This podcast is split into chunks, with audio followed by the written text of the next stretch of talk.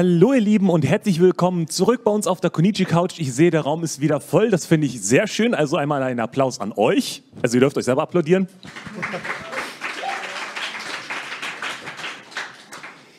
Wir machen tatsächlich jetzt weiter mit dem Punkt Anime und Produktion. Das passt ganz gut mit unserem Vorgängerthema, weil dich hatten wir ja gerade schon auf der Couch gehabt, Tobias. Ähm, es geht in diesem Fall jetzt tatsächlich um eine Kooperation zwischen mehreren Firmen. Wie entsteht ein Anime? Also vom Prozess der Entwicklung bis hin zum fertigen Produkt, auch mit ein paar Highlights aus den letzten Jahren habt ihr mit dabei. Und ich habe hier jetzt neben mir einen großen Haufen Redakteure und wichtige Menschen von Anihabara und Crunchyroll sitzen, wenn ich das richtig habe. Genau. Und ich wünsche euch jetzt viel Spaß damit. Alles klar, dann fange ich schon mal an. Hi. Äh, danke, dass der Raum voll ist. Wir haben drei Sachen nochmal zu klären. Nummer eins, äh, Marktforschung. Wer von euch weiß, dass Crunchyroll Geld in Anime steckt? Also, dass die sich an japanische Firmen wenden und mit denen zusammen ein Anime produzieren.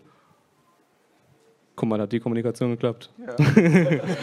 äh, Punkt zwei, wir müssen uns vorstellen, von links nach rechts. Ja, okay. Äh, wie auch gerade schon, wer noch zuschaut. Äh, ich bin der Tobias von Crunchyroll, ich bin der Deutschlandchef und das Mädchen für alles sozusagen. ja, ich bin Dominik. Manche kennen mich auch als Dimbula. Äh, ich bin unser Chefredakteur und ich habe noch zwei Redakteure mitgebracht. Genau, ich bin der Levi oder mein realer Name Michael. Auch wenn hier Crunchyroll auf meinem T-Shirt draufsteht, bin ich ebenso auch Redakteur bei Anni Harbara und eben auch im Crunchyroll-Team. Somit sitze ich jetzt hier eben zwischen den Stühlen. Hallo, ich bin der Neji. Ähm, mein wahrer Name ist halt Oleg und ich bin auch Redakteur bei Ani Habara und mache hauptsächlich Podcasts. Ja, und der Oleg hat auch den Blick auf den Chat. Also falls ihr mit uns interagieren wollt über den Chat, äh, tut das. Falls ihr im Publikum interagieren wollt, das kriegen wir auch hin. Ähm, Tagesordnung Punkt 3. Äh, erstmal, wie das jetzt Ganze abläuft. Wir haben jetzt erstmal einen ersten Block. Da reden wir ein bisschen generell, wie man Anime produziert und wie Crunchyroll da reingekommen ist. Und danach haben wir noch einen zweiten Punkt, da reden wir über Anime, nämlich über die Anime, wo Crunchyroll mit drin hängt. Das wird interessant. Wollen wir anfangen? Jo. Pass auf, ähm, ich glaube, wir müssen das Thema erstmal so allgemein uns dem nähern. Wie werden Anime überhaupt generell produziert? Ja, also schon seit, mal sagen wir mal, 20 Jahren ungefähr. Ähm, wird so ein Anime nicht mehr von einer Firma alleine produziert wie früher oder von einem zentralen Geldgeber, sondern um das Risiko ein bisschen aufzuteilen, weil auch die Wertschöpfungskette sich ja diversifiziert hat. Es gibt da jetzt nicht nur, äh, nur noch nur Disc und Fernsehen, sondern es gibt halt noch Streaming, es gibt Merchandise, es, äh, äh, Spielzeug, ähm, alles Mögliche, was man halt mit, mit so einer Anime-IP, also mit einem, mit einem, Recht, mit einem Titel, mit einem, den, die, wie sagt man das, die, die Urheberrechte, die man dann hat, äh, wie man die auswerten kann. Und äh, man hat sich halt irgendwann dazu entschieden, dass es ein bisschen sinnvoller ist, das auf mehrere Firmen zu verteilen. Und äh, dann treffen sich halt zwischen zwei und, keine Ahnung, zehn, kann es auch sein, äh, äh, die halt irgendein Interesse haben an, die, an, einer bestimmten Story, dass die umgesetzt wird. Und äh, die teilen sich dann halt diese Produktionskosten, die bei der Herstellung des Anime entstehen. Und die Rechte. Und die Rechte, natürlich. Aber da kommen wir später noch drauf. Ähm, so, jetzt wissen wir es generell. Und wie ist jetzt Crunchyroll in diese Produktionskomitees reingekommen? Also man kommt grundsätzlich rein, indem man sozusagen sich anbietet. Sozusagen. Also man, es gibt ein zentral, eine zentrale Firma, die ein Projekt startet und sagt, ich habe da was ganz Tolles, das ich als Anime umsetzen möchte ähm, sei es jetzt, sagen wir es, ein großer Manga-Verlag, der hat einen Manga, den möchte er unbedingt in, äh, als Anime sehen. Äh, und der guckt dann sich in der Branche um und sagt ihr, ich habe dieses Projekt, äh, seid ihr interessiert, das mitzufinanzieren? Und im Gegenzug könnt ihr dies oder das halt äh, eure Einnahmequelle dann verwenden. Also diese Unter Sub Subrechte, also ihr könnt Merchandise machen, ihr könnt also Figuren herstellen, ihr könnt äh, das Streaming in Japan machen, ihr könnt das Streaming in, äh, außerhalb Japans machen, ihr könnt die Discs bringen und so weiter. Und dann sucht man halt so lange Partner, bis man genug hat, um diese Produktion stemmen zu können.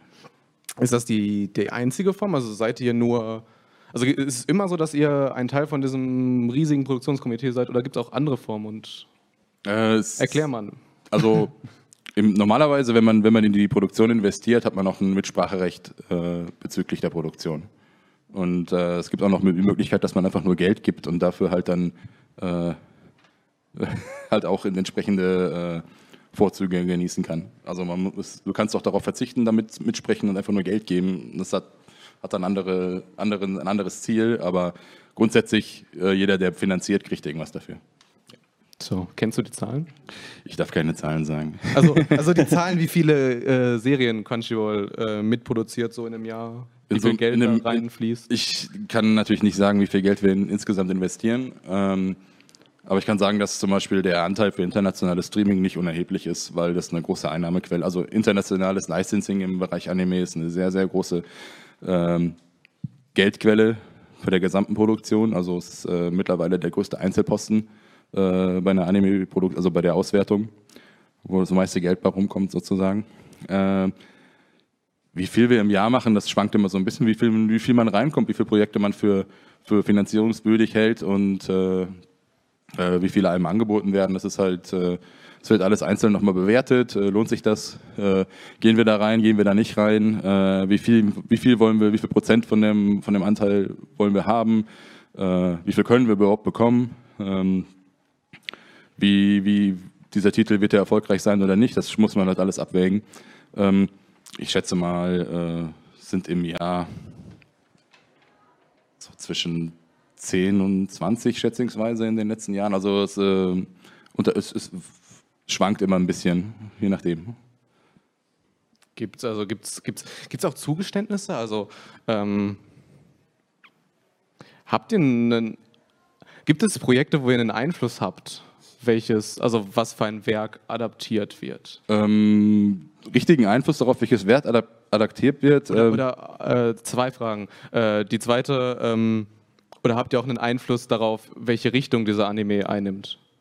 Ähm, ja, in gewisser Weise schon, aber ich denke, wir werden uns jetzt nicht entscheidend äh, gegen den Gesamtkonsensus da stellen. Also äh, man, muss, äh, man muss so sehen, man muss sich äh, wie bei allen Unternehmungen mit allen Leuten einigen, wie es gehen soll, wie, was daraus werden soll, was, was da passiert. Und äh, ich denke schon, dass unsere, unsere Leute auch mal äh, äh, eigene Ideen haben, wie die Sache dann besser laufen sollte. Aber im Grunde genommen geht's ja, es steht ja eigentlich schon fest, was da umgesetzt werden soll und wie, äh, also was, wie das Originalwerk ist in den meisten Fällen.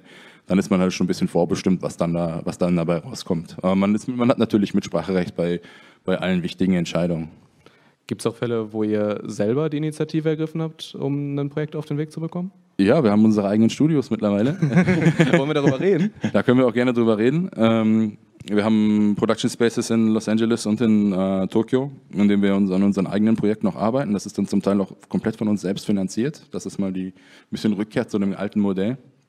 Äh, die Sachen laufen natürlich dann auch exklusiv bei uns. Also ich weiß nicht, ob, ob vielleicht auch Fernsehauswertung für manche Projekte geplant ist. Das entscheidet sich dann im Nachlauf, ne, wenn man dann das verhandelt hat. Also bi- bis im Moment sind wir in Produktionsphase, äh, in, in, sowohl in Tokio als auch in äh, Los Angeles bereits.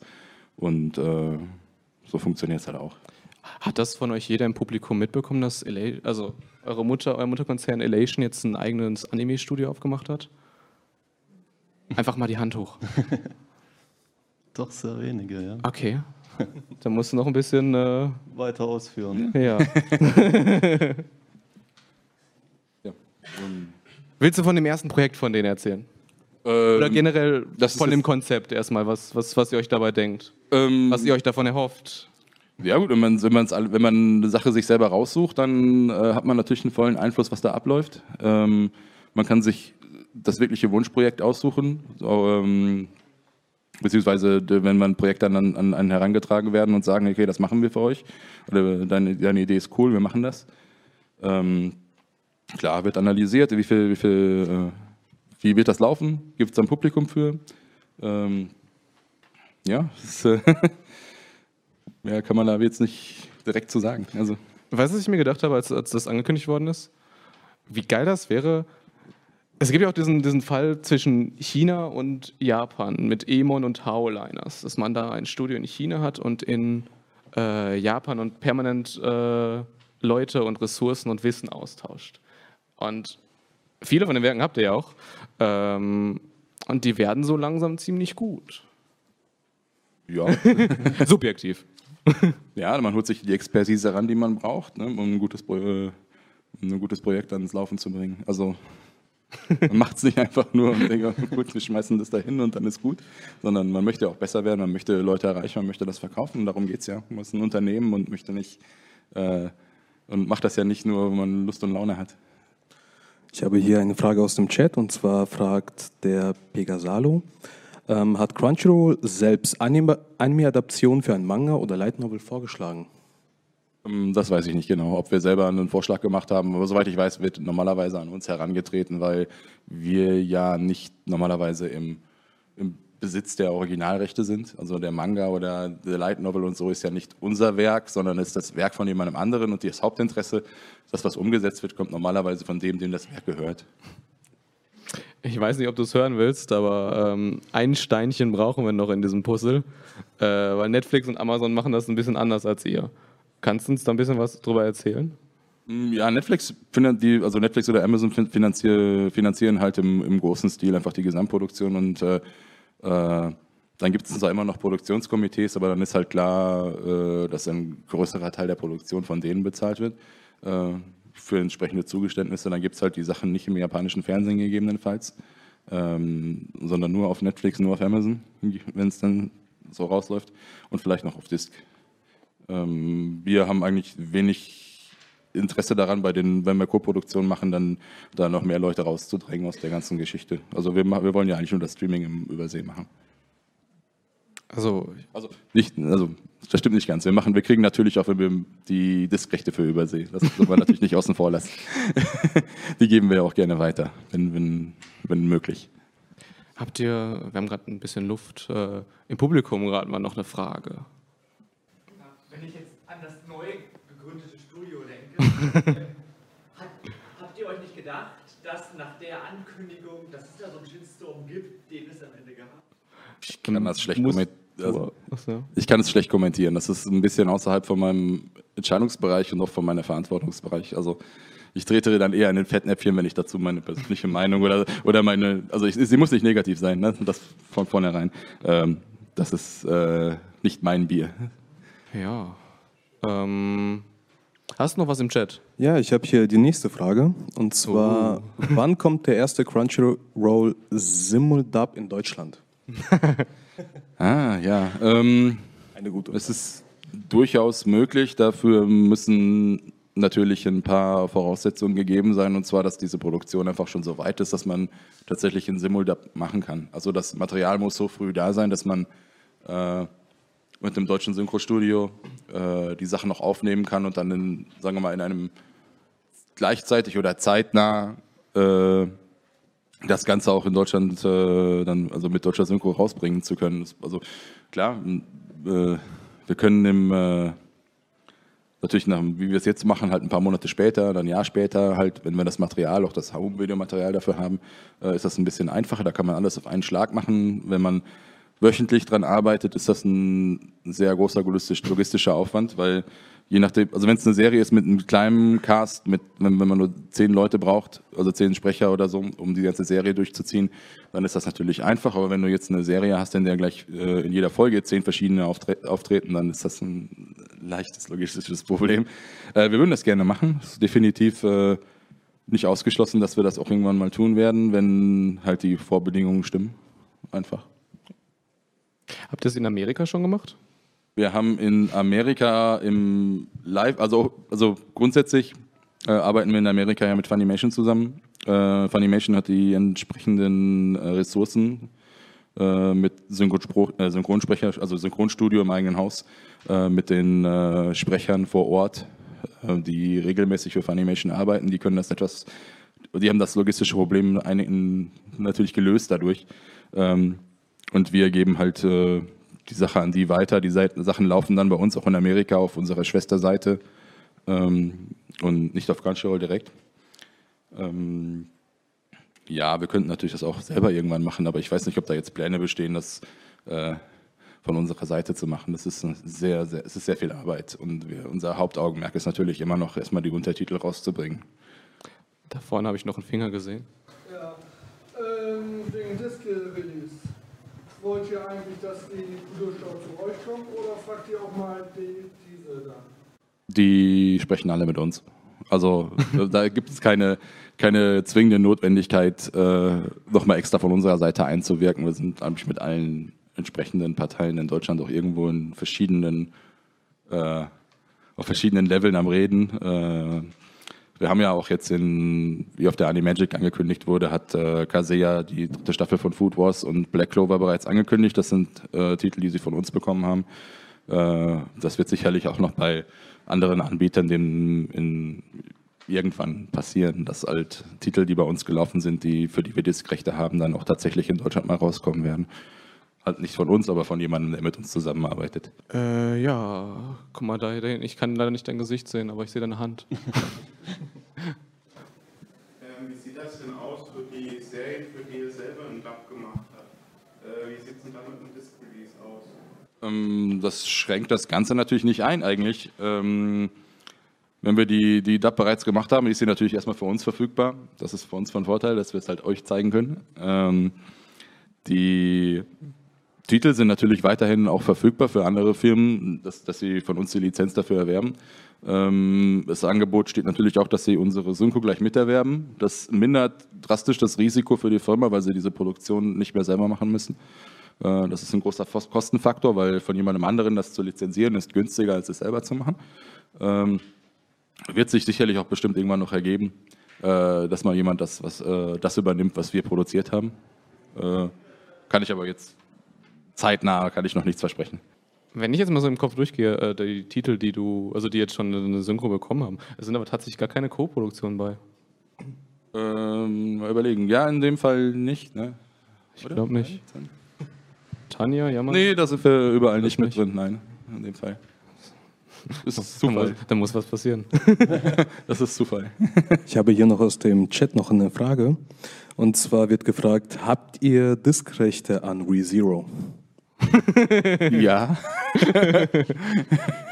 Nein, wir haben, äh, da wir das auch schon in Kooperation mit Funimation in äh, Amerika rausgebracht haben, in äh, Kooperation mit Anime Limited in Großbritannien, äh, wir haben auch in anderen Ländern die Diskrechte, ja. Ja, äh, du da hinten. was war denn so die größte Einflussnahme, die man im Produktionskomitee mal hatte bei Crunchyroll? Oder was, Äh, also grundsätzlich gibt es keine Partei in, in diesen Komitees, die normalerweise mehr als 50 Prozent hält. Also es ist so, weit, so weit diversifiziert, dass äh, dass man mit mehreren Parteien zusammen etwas entscheiden muss. Also keiner alleine kann, kann entscheiden, äh, irgendwas findet nicht statt oder irgendwas findet statt. Also es muss, es muss immer ein Konsens gefunden werden. Also ich kann, ich, ich sitze nicht mit in diesen Komitees, das sind äh, äh, Leute, die das, die das können, die, die ähm, vor allem Japaner sind oder des japanischen, des japanischen Business-Zusammenhang Business mächtig sind und die äh, die Industrie kennen. Und äh, nein, ich weiß nicht, wie viel, was da genau besprochen wird. Manches ist auch einfach nur sehr trivial, glaubt mir. gut, gut. Noch Äußerungen. Auch, auch nicht Fragen, wie ist das Stimmungsbild im Chat? Nicht so aktiv erstmal. es, wurde, es wurde erstmal alles beantwortet. Ach so. Wollen wir weitermachen? Jetzt müssen wir über die Anime nämlich noch herziehen. Jetzt müssen wir noch über die Anime herziehen, die ihr produziert habt. äh, wir haben eine Übersicht für euch. Weil jetzt wollt ihr bestimmt wissen, welche, welche Titel äh, Crunchyroll schon im Produktionskomitee saß. Ha, sehr schön. Äh, zwölf Stück mal. Ähm, wir machen das gleich folgendermaßen. Ihr könnt euch welche aussuchen und äh, also ihr im Chat, ihr im Publikum, vielleicht suchen wir uns auch den einen oder anderen aus, wo wir gerne drüber reden wollen. Äh, wir haben auch noch einen, der, der kommt erst nächste Season, also sogar übernächste Season im Januar. Rising of the Shield Hero. Ich weiß nicht, kennt ihr Rising of the Shield Hero? Und wer davon hat den Trailer gesehen? Es sind tatsächlich fast 100% von denen, die den, den, Anime kennen, die den Trailer auch gesehen haben. Ich dachte jetzt, ich könnte jetzt hier irgendwie einen Trailer zeigen, den noch niemand gesehen hat. Schade. Äh, über welchen wollt ihr als erstes reden? Schreit einfach rein. Hm? Dann äh, reden wir über den. Äh, 12 Episoden, äh, 13 Episoden kommt von Madhouse, ein Abenteuer-Anime aus dem Januar 2018. Ist ein Originalwerk, das einzige Originalwerk, was ihr habt. Äh, helft mir mal, worum ging es? Es ging um. Ähm, Ich kann auch den, den Trailer hier zeigen. Das Genau, wir können mit dem. Trailer mal So anfangen. im Hintergrund, für die, die nicht wissen, worum es, äh, welche. Ha, sehr schön. Es ging um äh, vier Mädchen und grundsätzlich erstmal um, um ein Mädchen, das äh, ihre Jugend ausleben wollte und sich gefragt hat, ey, was, was kann ich denn da machen? Trifft sie, also findet sie zufällig, ich glaube, es waren 10 Millionen Yen auf der Toilette. Findet man tagtäglich in Japan natürlich. Und dann findet sie quasi den, den wahren Besitzer von, von diesem Geld, die sich schon riesig Sorgen macht, weil sie mit diesem Geld eigentlich eine, äh, eine Antarktisreise finanzieren wollte, ist auf dem Weg, äh, ihre Mutter zu suchen, die vor drei Jahren auf einer Antarktis-Expedition war ähm, und dort allerdings verschollen ist. Und spart eben jetzt Geld, dass sie auf der nächsten ähm, äh, Antarktisreise eben mitfahren kann, die eben ähm, aus dem quasi nicht unbedingt Forschungsreise, sondern eher so, wie sagt man dazu, privat finanziert, also privat finanzierte Reise, dass sie eben da mitfahren kann. Und so entwickelt sich dass noch mal zwei Mädchen dazukommen und die dann auch tatsächlich irgendwann ihre Reise in die Antarktis antreten können. Ähm, ich war von dem Anime, also was, was das anging, es war mal was anderes komplett. Es ähm, ging um Mädchen, die quasi ihre Ziele erreichen wollten und Haben wir den alle vier gesehen? Haben wir den alle vier gesehen? Hier in der Runde? Ja, ich habe ihn gesehen. Sehr schön. Krass. Ihr, äh, wer hat den von euch gesehen? der rechte ist mehr. Es können noch mehr sein. Äh, wie fandest du ihn? Ja, der ist super, er ist auch super gelaufen bei uns. Also, ihr solltet euch. Es ist sehr, sehr schön gemacht. äh, Der lohnt sich Wirklich. anzuschauen. Ja, also ich kann es jedem empfehlen. Wer es noch nicht gesehen hat, nachholen könnt ihr bei uns. Jederzeit. Ich, ich muss sagen, also, also Madhouse könnte dieses Team, das ist das No Game No Life Team, und das könnte für Madhouse nicht wichtiger sein, finde ich. Ähm, Madhouse finde ich jetzt, das ist jetzt subjektiv, der ganze Teil ist subjektiv, falls ihr es noch nicht bemerkt habt. Ähm, ich habe, also Madhouse ist so ein bisschen auf der Stelle ein bisschen getreten und dann kommt auf einmal das No Game No Life Team und vor allem die Regisseurin und diese äh, die Visual Direction von dem Anime ist wirklich beeindruckend und man kann jetzt endlich wieder sagen, Madhouse hat einen eigenen Stil und das hat diese Frau, die auch No Game No Life Zero dann gemacht hat, den Film hat wirklich maßgeblich geprägt. Ich bin äh, baff. Vor allem Madhouse ist auch dafür bekannt, dass sie äh, viel, viel auch mal Neues wagen und dass sie auch einen ganz eigenen Stil haben, wie eben jetzt auch bei No Game No Life mit den ganz knallbunten, farbigen äh, Details. Und auch bei, bei dem Anime kam das jetzt wieder raus, so ein ganz eigener Stil eigentlich, auch wie sie es umgesetzt haben, von der Stimmung her, teilweise sehr impulsiv, aber dann auch wieder sehr ruhig und in sich gekehrt und es regt auch zum Nachdenken an, so ein wenig. Von dem her. Die Charaktere wegwachsen auch mega ans Herz. Also, äh, wenn ich überlege, also diese Mädchen sind schon, schon, schon sehr, sehr greifbar. Äh, vor allem die, die, diese Mari zum Beispiel, also du hast das Beispiel gerade schon mit dem Geld genannt, also wie gesagt, das 100.000 Euro sind das. Die Fall, es tut weh, die zu verlieren, äh, auch in Japan. Äh, und die hat gleichzeitig so eine nachdenkliche äh, Art, obwohl sie eigentlich so dieses leichtsinnige Mädchen ist, was man in vielen Anime sieht. Äh, und das ist sehr, sehr komplex, sehr komplex, sehr deep. Das ist also wirklich sehr komplexer Charakter. Abschließende Worte. Ähm, ja, ich habe eigentlich schon alles gesagt, was zu sagen ist, oder? Was, was sagt der Chat? Wie findet der Chat den? Der Chat sagt über ein Anime hier, ähm, die finden zum Beispiel Magical Girl Racing Project war echt gut. Da wollen wir da als nächstes drüber reden. Können wir. Könnten wir auch, ja. Das war euer erster Titel und ich weiß noch. Ja, ist nicht der erste. Der erste, ist nicht der- ist war es nicht der erste, den ihr co-produziert habt? Nein. Okay. Nee, stimmt, stimmt, stimmt. Ähm, ich habe eine lustige Anekdote. Aber das, das war bevor ihr dieses ganze Co-Produzieren bekannt gegeben habt. Mm, Ja, das war schon relativ offensichtlich, weil wir mit in den Credits gestehen, gestanden haben bei anderen Serien. Genau darauf will ich hinaus. Weil Ähm, ja, man fängt immer klein an. dann kam nämlich euer Social Media Manager auf mich zu und meinte so ganz stolz so, guck mal, guck mal in die, in die Credits, da steht Crunchyroll, sogar, sogar romani äh, romantisiert. Ja? Ähm, Ich brauche jetzt einen noch, der, der mir eben erzählt, worum es geht. Ähm, Magical Girl Racing Project ist auch wieder ein Anime, der in eine ganz andere Schiene abdriftet, als es die erste Folge einem zu glauben machen scheint. Also es, die erste Folge ist typisch Magical Girl, wie es im ursprünglichen Sinne war. Ähm, einfach äh, quietsch, kunterbunt, fidel, ja, bevor es dann ähm, wahrscheinlich die meisten hier werden sich an den Anime Madoka erinnern, in diese Richtung dann abdriftet. Und ähm, es geht quasi darum, ähm, um Magical Girls, die eben zu Magical Girls werden, damit sie Menschen helfen können. Und dafür sammeln sie gewisse Punkte ein. Ich glaube, irgendwie Herzpunkte oder wie die genannt werden. Candies, Ähm, Candies.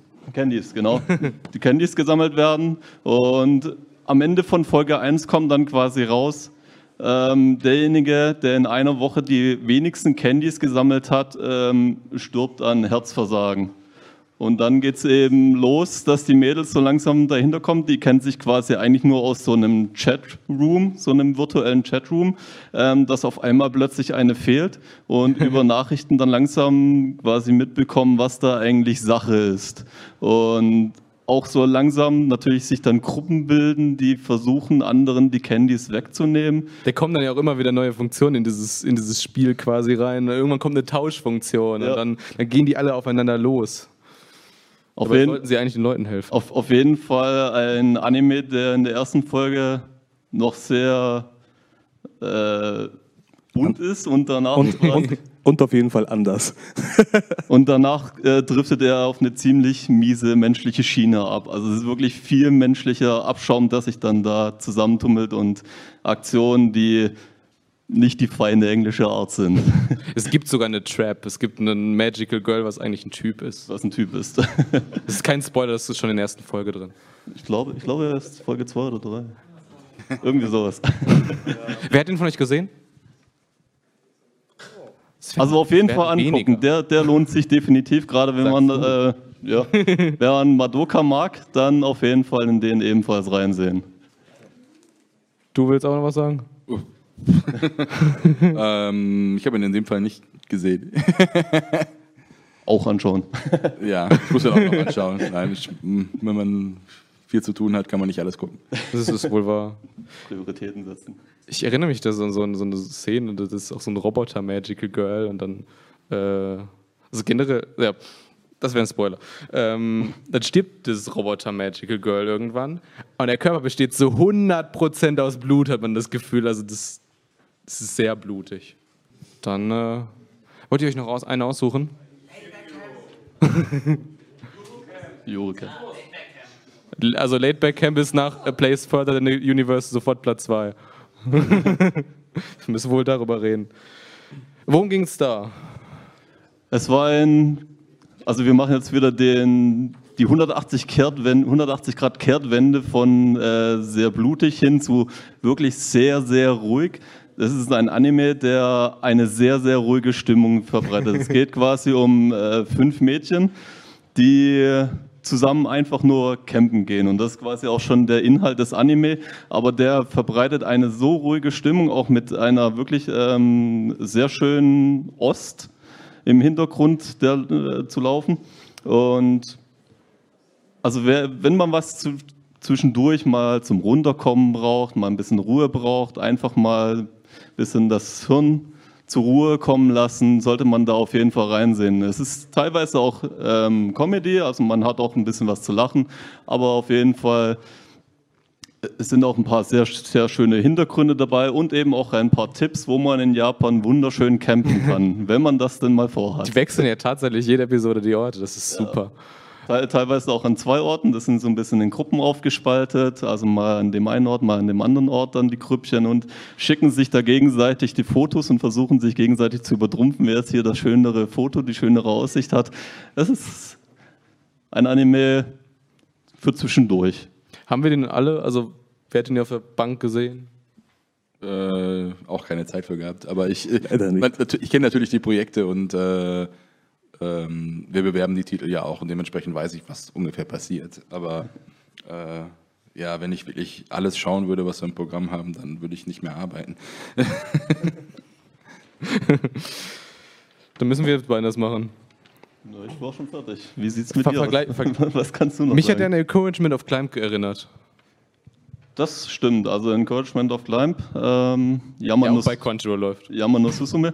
Ähm, die zweite Staffel haben wir nicht, nicht mehr. Eine, eine der Staffeln ist die Lizenz. Also die, die erste Staffel haben wir noch, die zweite ist Lizenz ausgelaufen, aber die dritte haben wir, die läuft aktuell. Äh, Yaman no Susume, äh, Encouragement of Climb ist ähnlich, ist allerdings keine Co-Produktion in dem Fall. Ähm, aber statt Campen steigen die Leute da auf Berge. Aber vom Prinzip her, wer Yamano Susume kennt und mag, kann auch in äh, Eurocamp reinsehen. Ich glaube, wir haben den Anime verstanden. Jetzt brauchen wir noch einen.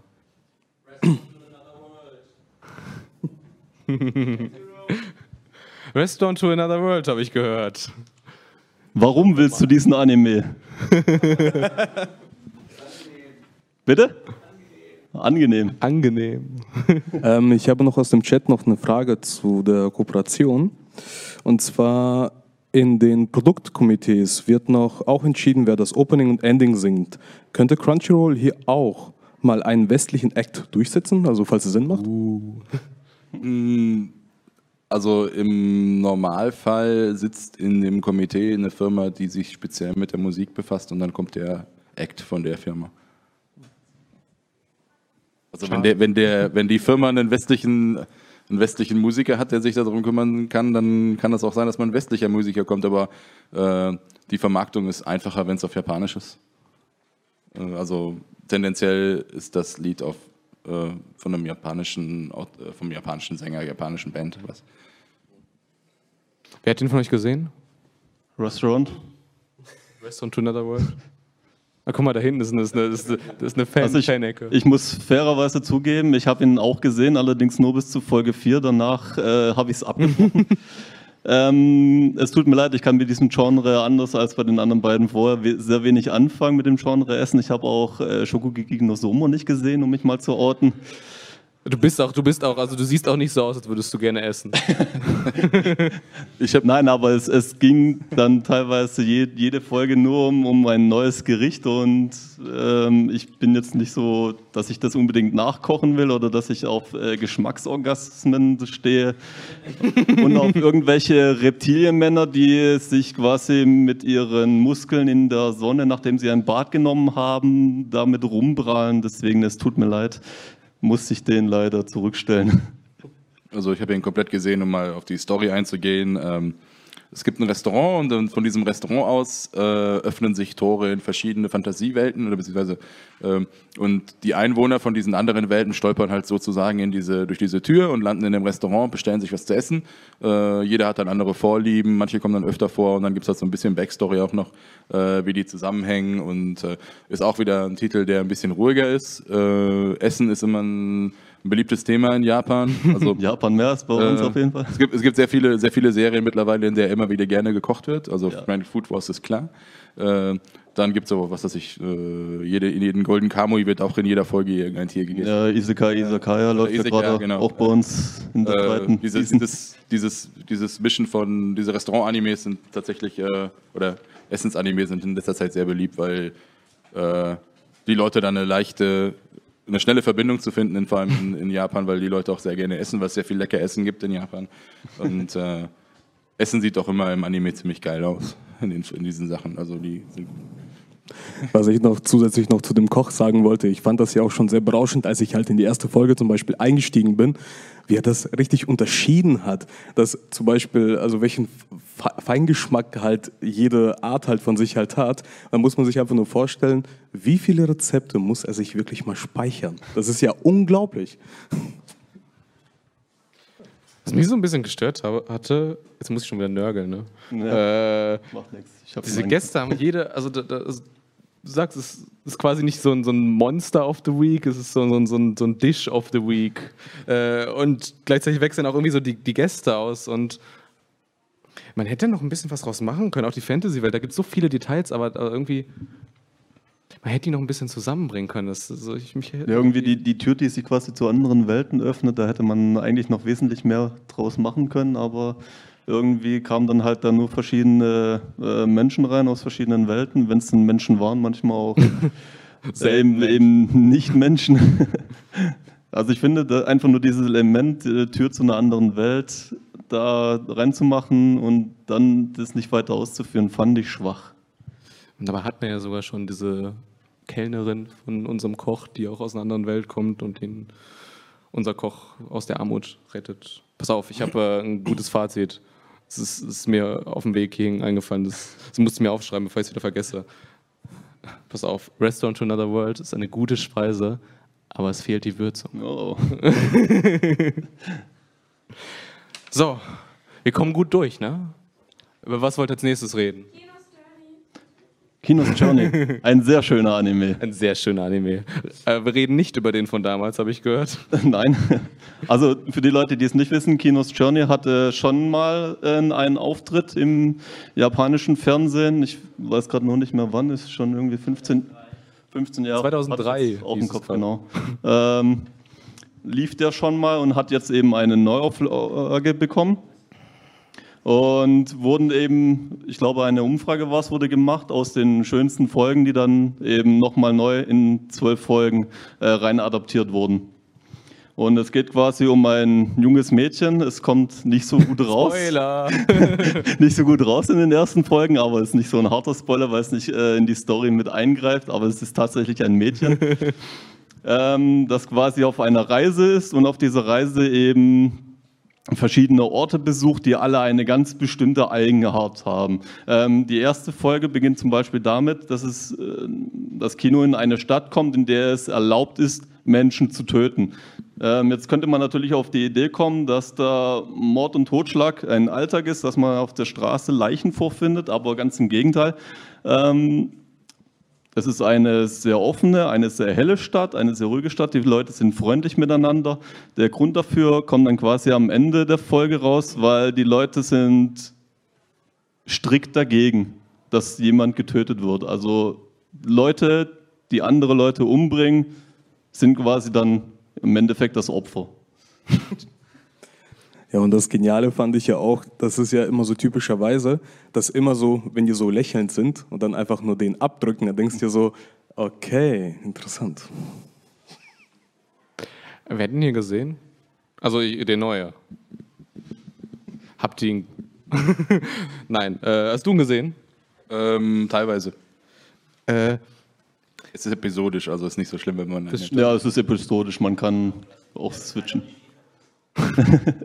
Äh, das hat diese ganzen experimentellen Parabeln, wo man halt so ein bisschen drüber nachdenkt, genauso wie hier über das Gesellschaftssystem. Wie wäre es einfach, wenn wir alles legalisieren, würde eine Gesellschaft irgendwie dann noch funktionieren?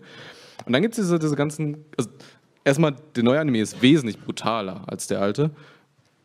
Und da gab es auch ganz viele Comedy-Entscheidungen.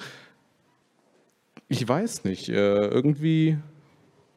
Redet euch an die letzte Folge, wo Schafe überfahren werden? über, überfahren. Ja, die Schafe. Werden die überfahren? Die werden überfahren, ja. Ich habe gehört, die werden erschossen. Sowohl als auch. Und verbrannt. Äh, ja. Suchen wir uns einen neuen aus. Äh, hast du noch was aus dem Chat? Ja, ich habe hier noch zwei Fragen im Chat bekommen. Ha. Und zwar, ist Crunchyroll bestrebt, mehr Filme mitzuproduzieren? Da ist es ja schwer, an Streamingrechte zu kommen, beziehungsweise sind sie erst lange nach dem japanischen Staat verfügbar? Mm, Filme produzieren ist nochmal eine ganz andere Schiene. Das ist zum einen ein bisschen nochmal teurer als eine, eine Serienproduktion. Ähm, grundsätzlich sind sie ja auch hauptsächlich dafür gemacht, dass sie im Kino laufen. Äh, das ist nicht unbedingt äh, die direkte Auswertungsschiene, die wir fahren, obwohl wir auch mittlerweile einiges in Kino-Events in Amerika zeigen. Also eigentlich einmal im Monat, wenn es geht, wenn wir entsprechendes Material haben. Ähm, äh, ja, Filme sind sicherlich auch interessant. Ich denke, wir, wir haben auch ein paar Filme irgendwo in der Hinterhand, bei denen wir im Komitee sitzen könnten. Ähm, oder zumindest mal eine Investition tätigen. Wie gesagt, das ist. Äh, Fi- Filme sind immer ein bisschen komple- komplexer, sind auch schwerer für Streaming zu lizenzieren. Ähm, ja, oder meistens kriegt man die Filme halt in Deutschland auch, wenn man äh, mal ein anderes Beispiel. Äh, Film wird zwar nicht im Streaming, im, im Simulcast oder so gezeigt, aber man kann sie halt meistens einzeln kaufen Ähm, das ist der bevorzugte Vertriebsweg in vielen Fällen von den Firmen, die, die in dem Business arbeiten, weil man damit ein bisschen mehr Geld verdienen kann. Das ist verständlich. So, und dann haben wir sogar noch eine Off-Topic-Frage und zwar: Wird Crunchyroll bei JoJo's Bizarre Adventure das unzensierte, also noch Material nachreichen? Ähm, bei Jojo hängt das davon ab, ob der Publisher das schickt. Also wir haben, glaube ich, die erste Staffel erst mit Verzug bekommen, also nicht zum Simulcast. Ähm, dann war das Home-Video-Material, glaube ich, in, bei der ersten Staffel, glaube ich, schon verfügbar und wir haben das dann von dem äh, Publisher bekommen. Bei den späteren Staffeln, die wir gezeigt haben, haben wir halt das Simulcast-Material bekommen, weil, weil wir es halt zum Simulcast gezeigt haben. Ähm, ist nicht, also man kriegt normalerweise dann das Material, was, was gerade verfügbar ist und austauschen später ist normalerweise daran gebunden, dass man äh, das Disk-Release selber macht. Ähm, also man muss Disk-Release äh, machen, dann kriegt man das Home-Videomaterial. Man kommt, bekommt das Home-Videomaterial halt nicht für Streaming alleine. Ähm, und im Falle von Jojo ist halt äh, der Lizenznehmer für die, für die Disk in den USA ist halt Viz. Also der ähm, sitzen, äh, das sind doch diejenigen, die die, also die Mutterfirmen von Viz sind doch diejenigen, die den Manga verlegen in, äh, in Japan und äh, die haben die Diskrechte. Deswegen kriegen wir da jetzt nicht so schnell das Material hinterher, weil die natürlich ihre Disk rausbringen und dann brauchen sie keine parallele Auswertung von Home-Videomaterial bei Crunchyroll. So, kommen wir zurück. Ähm, wir haben noch ein paar Anime. Welchen wollen Guck mal, da hinten ist noch auch noch eine, eine, eine Meldung. Ja, können wir gerne darauf eingehen, ja. Was möchtest du wissen? Der, der Player. Wann kommt der? Der ist schon da. Schon da. Unser neuer Player ist jetzt seit einigen Wochen im öffentlichen Rollout. Also äh, wir haben mit kleineren Prozentzahlen angefangen, weil wir halt natürlich äh, schauen wollen, funktioniert der auch tatsächlich damit so großer Belastung, äh, verlässlich für alle. Äh, wird langsam hochgeschaltet, wir sind mittlerweile bei 50 Prozent. Also die Wahrscheinlichkeit, dass du ihn hast, wenn du den zu Hause am Computer aufmachst, ist halt relativ groß mittlerweile. Äh, wenn nicht, einfach Cookie löschen und äh, nochmal neu einloggen, dann hast du den vielleicht mit 50-prozentiger Chance. Also kannst du öfter probieren, bis du ihn hast. Halt. also es ist nicht accountgebunden, sondern es ist Cookie gebunden. Und äh, ja, ist mittlerweile da. Nächste Wortmeldung. Ähm, hier, ich hätte eine Frage. Gibt es neue Pläne jetzt in Sachen Offline-Streaming oder Offline-Schauen? Ähm, ja, würden wir gerne umsetzen, ist aber im Moment technisch bei Crunchyroll noch nicht möglich. Also wir haben es doch bei unserer Schwest- Schwesterplattform in den USA, das haben wir von Anfang an so gebaut, dass das funktioniert. Bei Crunchyroll ist es, müssen noch ein paar technische Änderungen durchgeführt werden, aber haben wir noch ein paar andere Sachen, die ein bisschen wichtiger sind aktuell. Also wir, wir arbeiten an sehr, sehr vielen Sachen an der Seite, dass wir da mal äh, ein bisschen moderner werden, weil viel davon ist halt von zehn Jahre alt. Ähm, und äh, was zum Beispiel sehr wichtig ist, dass wir erstmal alles verschlüsseln. Komplettverschlüsselung der Seite ist, äh, glaube ich, die Nummer eins Priorität nach dem HTML5-Player. Ähm, das wird alles äh, hoffentlich bald laufen und ich auch, äh, ich denke auch, äh, das äh, Offline-Viewing äh, für, für die Crunchyroll-Apps wird auch irgendwann kommen. So, du in der ersten Reihe im blauen Shirt. Ähm, äh, ist es auch potenziell in Aussicht, dass, äh, dass es mal so einen, so einen kleinen Button gibt, wie es bei anderen Streaming-Plattformen gibt, so betreffend äh, Intro überspringen? Weil, also natürlich, Intros, Intros sind natürlich immer wunderschön und wichtig bei Anime, aber wenn man dann halt mal so sieben Folgen nacheinander das Intro gesehen hat, irgendwann hat man dann auch keine Lust mehr, wenn man gerade mal. Ähm, grundsätzlich erstmal sind wir da an den neuen Player erstmal funktionell in einer anderen Richtung auch noch weiter auszubauen. Ich denke mal auch oh, Skipping-Funktionen haben wir zum Teil in den Apps, wo man halt einfach mehrfach drücken kann, dass es 15 Sekunden springt. Äh, ich weiß jetzt nicht, wie hoch das auf der Liste für den neuen Player ist. Ähm, ist durchaus interessant. Also wir haben, die Daten haben wir eigentlich ungefähr, wann die Openings sind. Äh, muss dann wahrscheinlich nochmal eingepflegt werden. Ähm, ich kann es verstehen. also, warum, das ein, warum das ein Problem ist. Äh, gut, es, äh, ich mache es auch immer von Hand dann, um ehrlich zu sein. Wollen wir noch ein paar Trailer gucken? Habt ihr noch, ein, noch, eine, noch eine Serie, die ihr sehen wollt? Also ich, also ich höre jetzt noch zwei Sachen. Ich höre noch Classroom of the, the Elite und äh, Island. Fangen wir mit Classroom of the Elite an.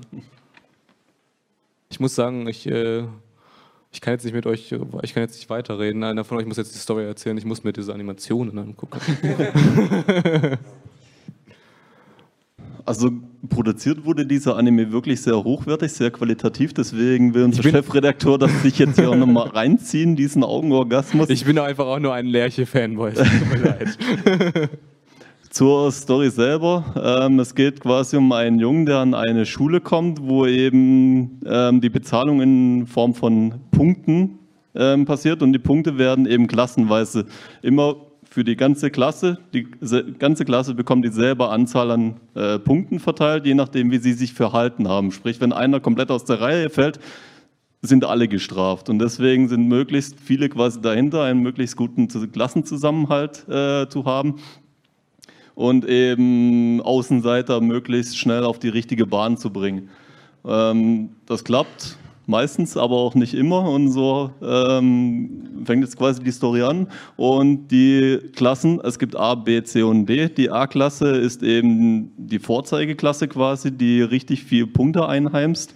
Und Klasse D, in der unser Hauptprotagonist dann landet, ist quasi die Abschaumklasse, die am Ende vom ersten Monat alles Geld schon ausgegeben haben, das sie als Startkapital quasi bekommen haben und dann eben sich wundern, ja, warum sie am Ende vom, also am Anfang vom nächsten Monat immer noch keine Punkte auf dem Konto haben.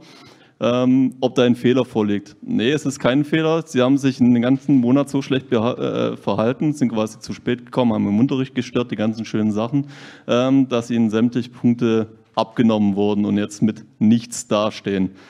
Ähm, ich finde, bei diesem Anime hätte man wesentlich mehr draus machen können. Also es gab zwischendrin mal so einen, so einen Bruch um Folge 5 oder 6 rum, wo eben, also die, die ganz entscheidende Folge, glaube ich, war diese ähm, im Schwimmbad, wo es- dann, eigentlich nur noch edgy wurde und total aus dem Rahmen gefallen ist. Ich finde, Die Folge war auch einfach echt ein Filler.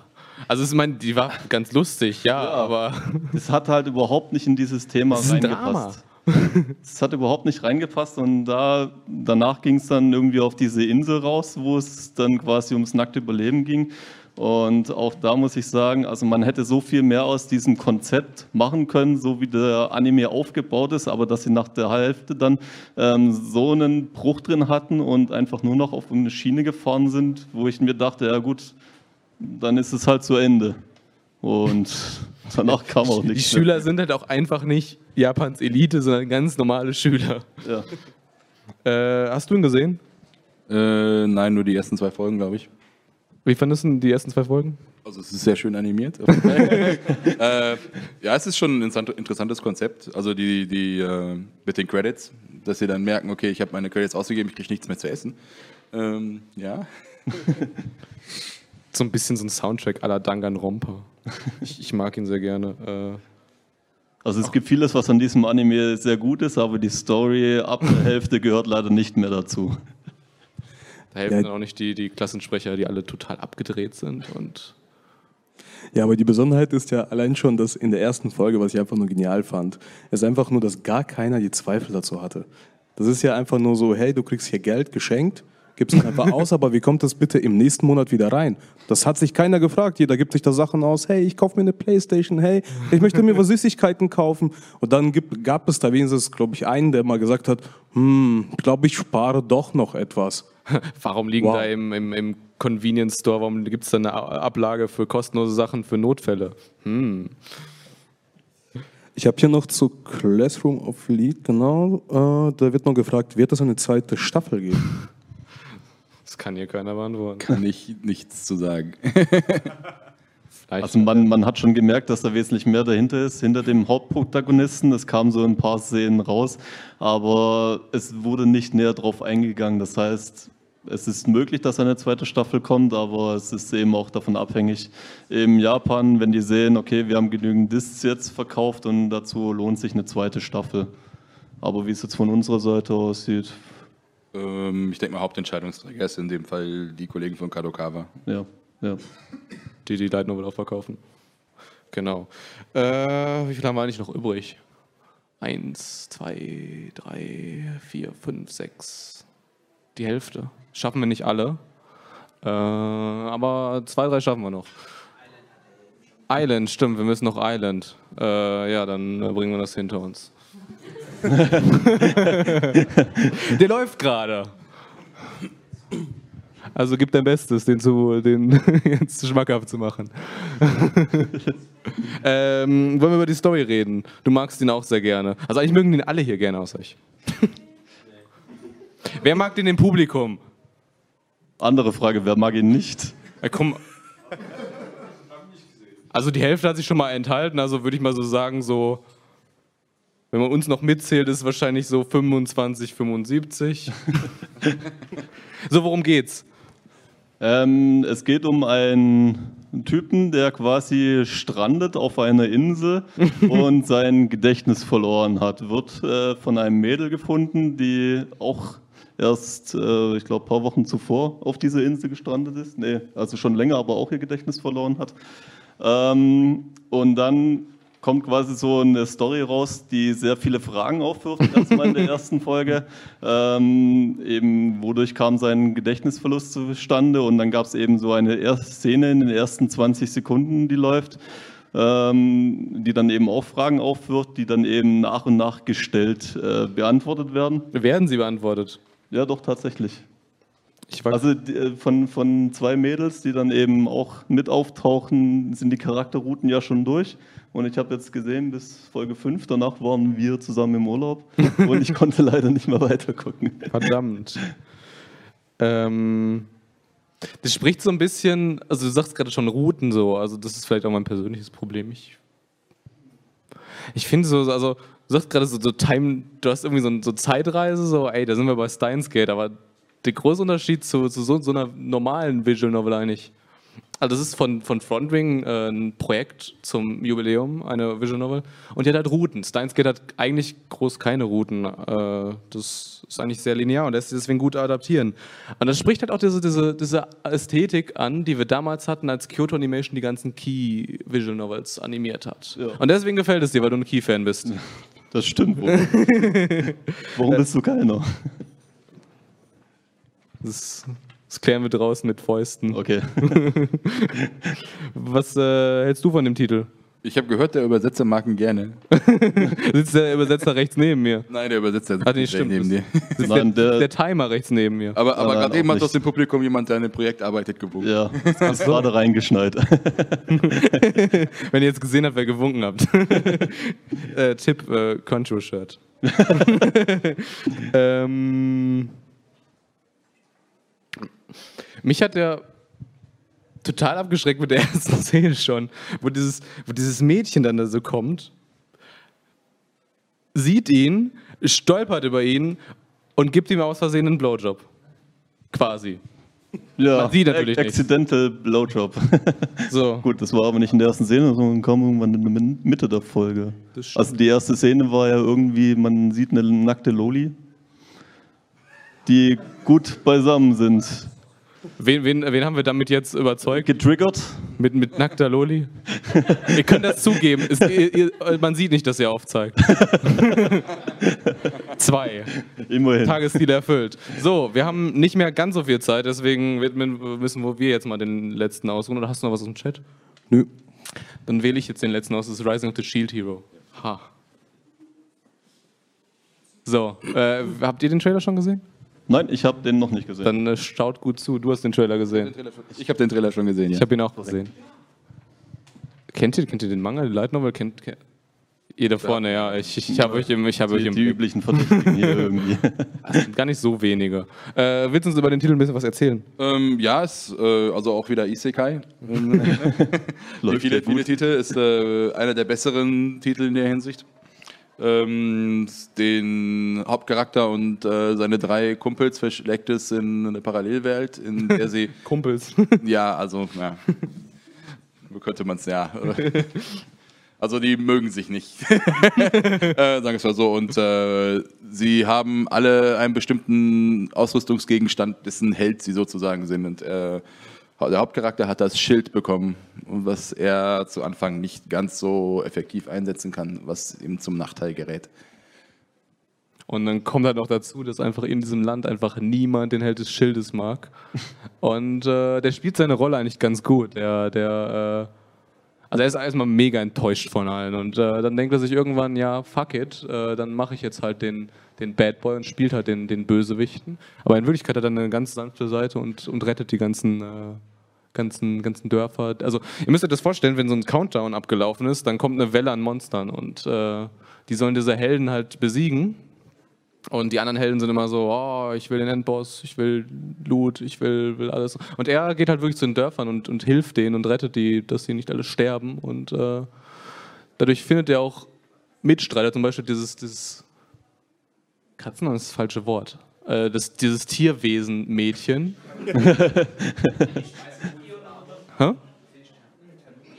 Tanuki, gut.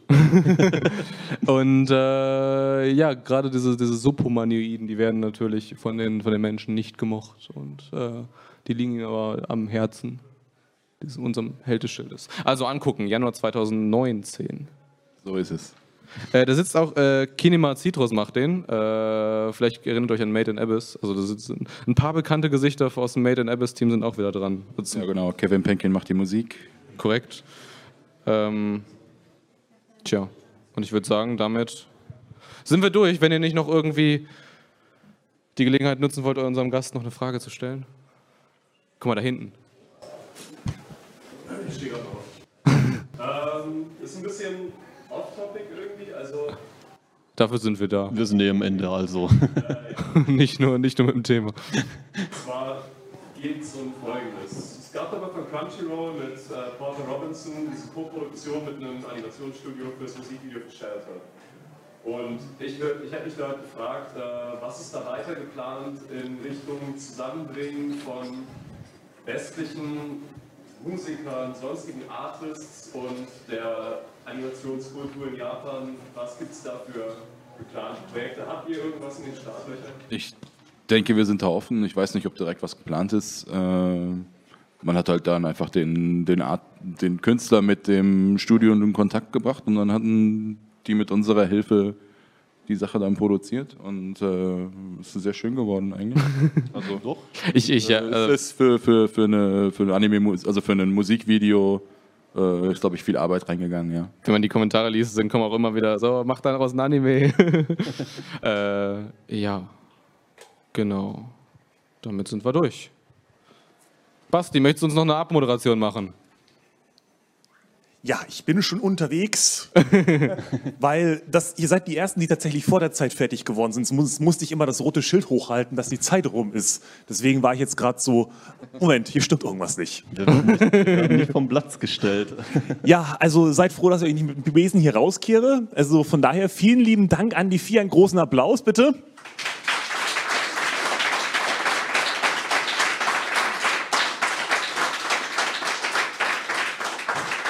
Vor allem aber danke an den, an den Chat und an die ganzen Zuschauer und so. Und wenn ihr noch irgendwelche Fragen an Crunchyroll habt, ich äh, sage das einfach mal vor euch, ihr könnt jederzeit am Stand von den guten Herren vorbeigehen und einfach mit denen mal quatschen. Das, geht bei, das gilt für jeden Publisher. Genau. Und jetzt wissen wir ja auch, was Crunchyroll so in Zukunft alles vorhat.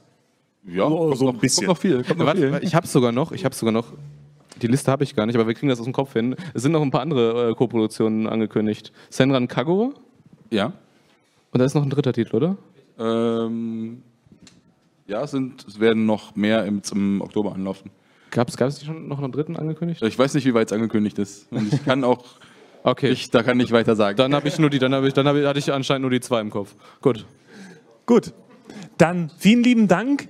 Einen großen Applaus bitte nochmal.